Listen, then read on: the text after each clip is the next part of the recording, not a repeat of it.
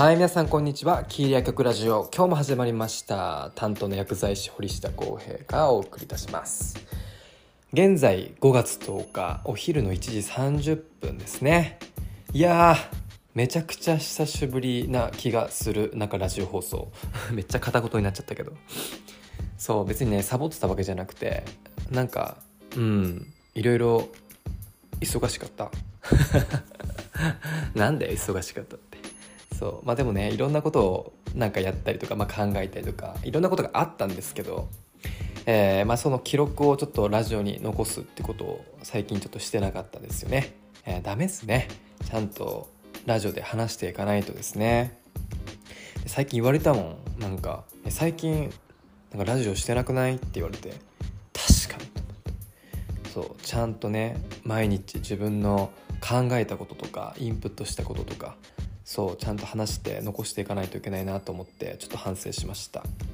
やっぱりなんだろう。こうラジオで話すってやっぱネタを探さないといけないっていうのもあるし自分の感情とかを常に大切にして、えー話していかないといけないっていううなんか簡単そうに見えて結構難しかったりもするんですよ。なんかそういう常にこう情報をキャッチする能力を養うっていう上でももしくはなんだろうこうあまりさなんか子供の時と違って大人になればなるほどなんか感情なんかいろんなことで共感したりとかさなんか感動したりとかさなんか泣いたりとか怒ったりとかさなくなるじゃん？なくなるじゃんって言ったらみんなどうか分かんないけどそうなくなると思ってて。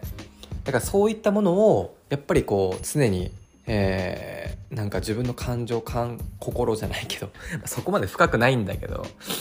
なんかそういう気持ちを大切にしたいなと思って、えーなんか常でね、えー心がけております。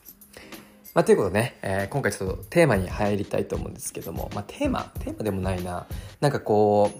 う最近元サッカー選手の内田隼人選手皆さんご存知ですか？元鹿島アントラーズの選手で、えーまあ、ドイツブンデスリーグに、えーまあ、移籍をして、まあ、シャルケ、えー名門のね名門中の名門って言われてるクラブチームで活躍した、まあ、サッカー選手。で数年前にまあ引退をされてもう今はね本当に各テレビ、えー番組に引っ張りだこだったり、えー解説者としてまあ活躍をされてると。でその方があ最近ヨーロッパのリバプールの現在リバプールの監督であるもう名将中の名将って言われるクロップ監督に、まあ、インタビューする機会があったんですね。で僕自身もサッカーが大好きっていうことで、えーまあ、その記者会見の内容をちょっと見てたんですけれども、えーまあ、内田隼人選手から、まあ、クロップ監督に、ま、ある質問があったんですその内容としては強いチームを率いる監督に必要な3つのこととは何でしょうか？っていうね。なあめちゃくちゃなんかこうその質問のなんか答えもやっぱりすごく気になるっていうかうんなんか内田隼人選手も今後監督としてやっていきたいのかなっていうふうに思うような、まあ、質問だと思うんですけども、まあ、クロップ監督がなんて答えるのかなと思ったんですよ。これ多分ねこれサッカー選手あサッカーが好きな人はね同じこと思ったと思うんだけど。そう。でなんて答えたかというとクロップ監督はなんかもう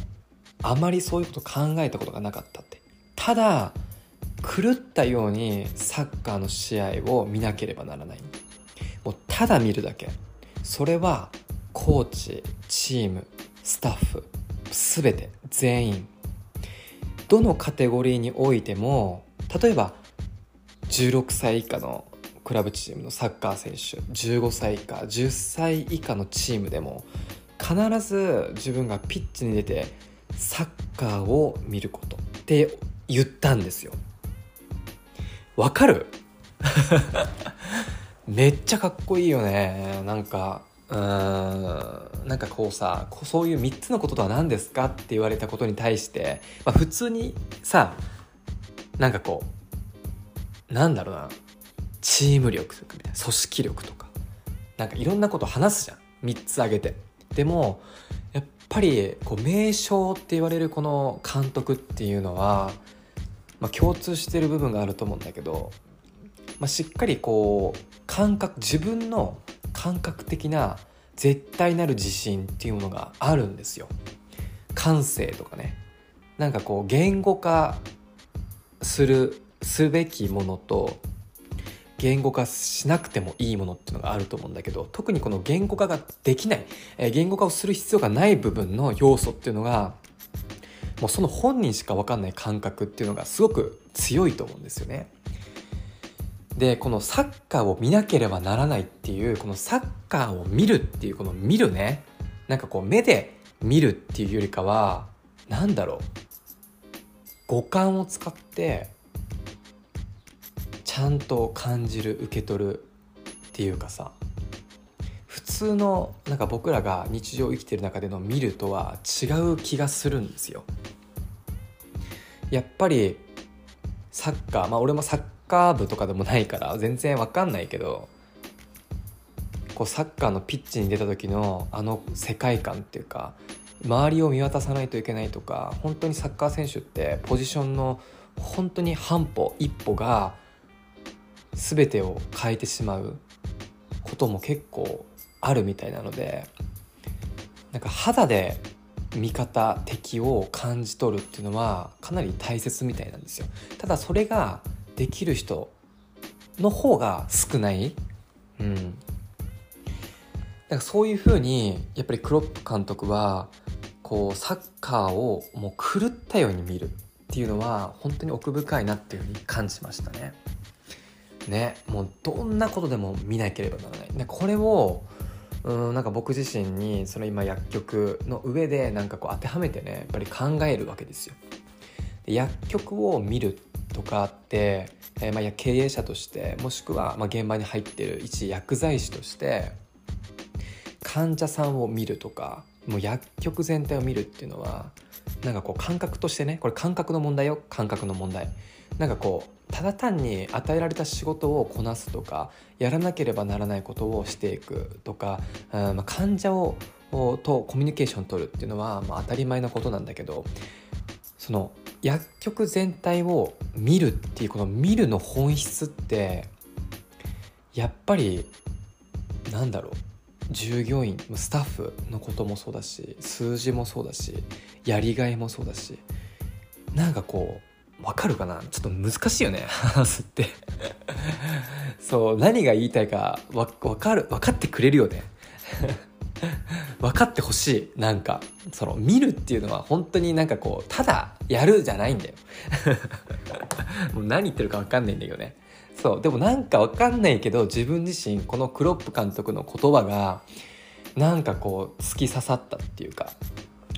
うん、なんか深いことは考えなくていい。とにかく見る。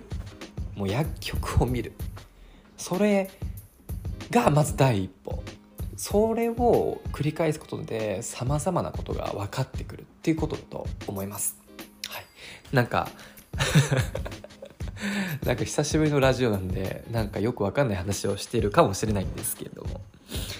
まあ、とりあえずね皆さん何かこう自分が今頑張ってることとか、まあ、薬剤師の方であれば、まあ、僕みたいにね、えー、やっぱり現場でがんあの一生懸命あのひいひいながら頑張ってる方もいっぱいいらっしゃると思います。とにかく何かこう新しいものきっかけが欲しいとかあこういうふうに改善したいとかねいろんな現場で思うことがあるかもしれませんがしっかりもう深いことはもう考えなくていい、まあ、とりあえず薬局もうその場をしっかり見る。まあそれはもう繰り返しますが、えー、まあその場にいる人たちとか患者さんとか数字とか、えー、もうあらゆるものを五感で感じていくっていうのをね皆さんの心がけていきましょう。はい。ということで あの、もうこんな感じで、まあ、今日は終わりたいと思います。なんだかんだもうね、えー、今回のラジオ放送で90何回 ?2 回 ?3 回？ちょっと忘れましたけども、